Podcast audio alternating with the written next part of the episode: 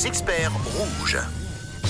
Tous les lundis, nos experts répondent à toutes vos questions. C'est Olivier Ferrat. Nous parlons de droit. Maître Olivier Ferrat, notre expert ce matin. Oui, Olivier Ferrat qui est avocat en droit de la famille, droit de la succession et en droit de la construction à l'étude Ferrat à Fribourg. Vous posez vos questions 079 548 3000. Alors on a Thomas, Olivier, qui nous dit mon ex-conjoint ne veut pas exercer son droit de visite. Qu'est-ce que je peux faire? Ça, c'est les cas classiques de démission parentale. J'ai pu le plaider plusieurs fois. Le problème, c'est le résultat final. Vous n'allez pas poser vos gamins sur le trottoir et partir en week-end. Donc, au final, même si vous avez des décisions avec des, assujettissements pénaux pour essayer de les sanctionner ou autres, à la fin, s'ils ne le font pas, ben, vous gardez vos gamins et vous êtes un meilleur parent. Bon, merci beaucoup Olivier euh, pour ta réponse. On a May qui a une question pour toi. Oui, May qui se demande si euh, le père de son fils peut refuser un déménagement à moins de 80 km de la résidence actuelle. Si oui, pour quelle raison valable? La juge peut refuser? C'est une question. Euh, pour quelle raison?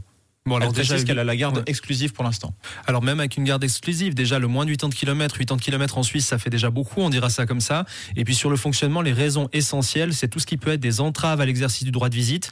Des bons moyens de contrer ça dans des procédures, c'est typiquement de s'offrir soi-même, de mettre en place ce qui est nécessaire pour compenser. Typiquement, au lieu que ce soit le parent qui doit exercer le droit de visite qui vient chercher l'enfant, eh bien c'est celui qui a déménagé qui va l'amener, par exemple, ce genre de choses. Et souvent, ça aide pas mal.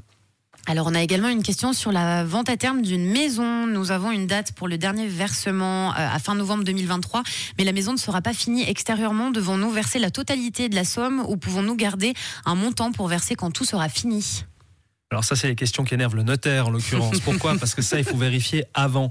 Alors il faut prendre votre contrat, il faut lire votre contrat, mais c'est des éléments vraiment à vérifier avant et penser à investir un petit peu quand vous achetez des maisons. Il y a des avocats qui font de l'immobilier partout en Suisse et de faire relire vos contrats avant de les signer, ça peut être pas mal. Parce que cette question, au moment où la maison est pas finie, c'est presque un petit peu tard. C'est mieux de vérifier avant. Vous risquez de tomber dans le cas classique où dans le contrat, c'est marqué que même si la maison est pas finie, vous devez tout payer, vous pouvez rien retenir.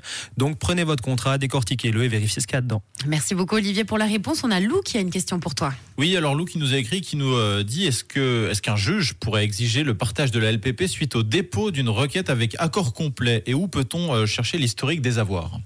Alors, avec ou sans accord complet, ça ne changera rien. Le principe du partage de la LPP est dans la loi 122 hein, du Code civil. Donc, les avoirs qui sont accumulés pendant la durée du mariage se partagent par moitié, sauf autres cas particuliers ou s'il y a déjà des personnes à ou des choses comme ça. Et après, il y a une caisse centralisée en Suisse qui vous fait la recherche. Vous pouvez leur écrire directement, vous les trouvez sur Internet et puis eux vont vous regrouper tous vos avoirs, vous dire où est-ce qu'il y en a, s'il y en a. Alors on a Léna qui nous dit bonjour, mon employeur m'a licencié car je n'étais pas d'accord avec le fait qu'il modifie mes horaires de travail. Je n'ai jamais signé ce nouveau contrat de travail et je me retrouve maintenant licencié. Est-ce que je suis en droit de faire quelque chose? Alors sur le principe procédural, il faut saisir les prud'hommes si réellement il y a une question qui se pose. Pourquoi je dis s'il y a une question qui se pose, il faut vérifier le contrat. Si le contrat précédent n'avait pas d'horaire particulier, que le nouveau simplement est une adaptation d'horaire, ce sera peut-être pas suffisant. Par contre, si vous avez un contrat initial avec des horaires qui sont précis, on essaie de vous faire passer en force un autre contrat, ça peut être un licenciement représailles ou un congé modification, peu importe dans quel sens on le prend. Et effectivement, les prud'hommes peuvent être utiles. Merci beaucoup Olivier pour euh, ta réponse. Anthony qui nous dit question pour l'expert, je ne suis pas mariée et ça ne fait pas partie de mes projets. Je suis en couple depuis 10 ans maintenant. Est-ce que je peux assurer la retraite de ma compagne? Le meilleur moyen, c'est de bien gagner sa vie, mettre des sous de côté pour elle, on dira ça comme ça.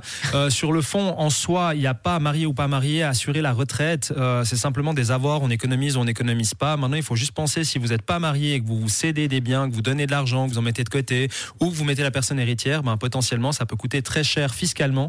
Donc, il faut surtout vérifier en amont les questions fiscales. Alors on a Nouria également qui a une question pour toi euh, qui nous dit est-ce qu'un avocat a le droit de demander une demande de suspension de procédure au juge sans l'accord des deux parties? Alors demander, il peut toujours demander, et précisément sans l'accord des deux parties. Par contre, après, c'est à l'avocat qui est en face, ou à la partie non représentée qui est en face, de répondre, de réagir et potentiellement de refuser la suspension si elle ne se justifie pas. Eh bien, un grand merci, Olivier, pour tes précieux conseils. Hein. C'est toujours un, plaisir de te recevoir. Je rappelle que tu es avocat en droit de la famille, droit de la succession, en droit de la construction à l'étude Ferra. Si nos auditeurs souhaitent faire appel à tes services, comment ça se passe, Olivier? Alors déjà sur internet www.etude-ferra.ch et puis autrement on a un compte TikTok aussi où les gens peuvent nous poser des questions. On fait aussi des lives en l'occurrence et on répond aux questions un peu comme là sur un autre format et puis sur TikTok, c'est également euh, étude Ferra, euh, tout simple pour vous trouver Alors vous me trouvez simplement en tapant Maître Olivier Ferra, comme ça il n'y a pas d'ambiguïté. Merci Olivier, mais je, me permets juste parce que c'est une personne très humble, euh, je trouve ça vraiment cool et merci infiniment pour nous, pour les auditeurs, etc.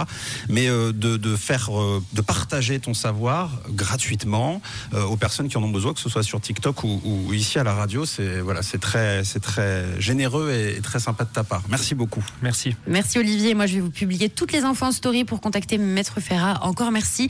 Une belle semaine et puis euh, on te dit à bientôt, Olivier. À bientôt, merci. Encore une belle journée sur Rouge avec Camille, Tom et Matt.